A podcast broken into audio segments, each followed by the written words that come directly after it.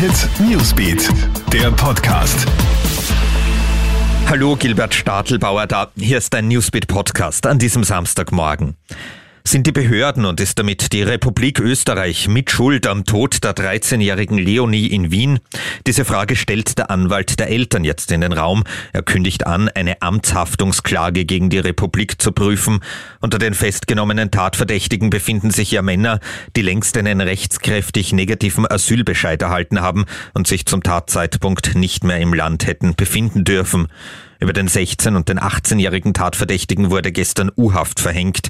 Die beiden aus Afghanistan stammenden jungen Männer bestreiten, das Mädchen getötet zu haben. Sie behaupten, die 13-jährige hätte aufgrund der konsumierten Drogen das Bewusstsein verloren. Schiefgegangen ist eine Sprengung in einem Steinbruch in Leoben in der Steiermark. Obwohl das eigentlich nicht passieren sollte, sind Gesteinstrümmer bis in ein benachbartes Siedlungsgebiet geflogen. Häuser, Dächer und Autos wurden beschädigt. Eine Frau wurde von einem von einer Hausfassade abprallenden Stein verletzt. Jetzt wurde untersucht, wie das passieren konnte.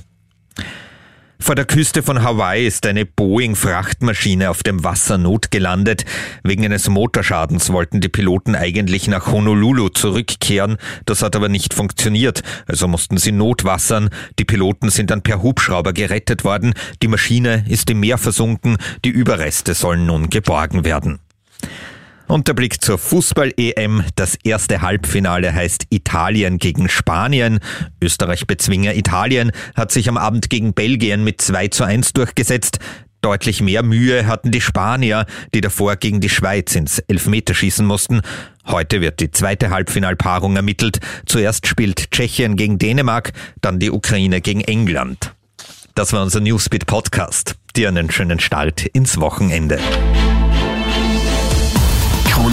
Newsbeat, der Podcast.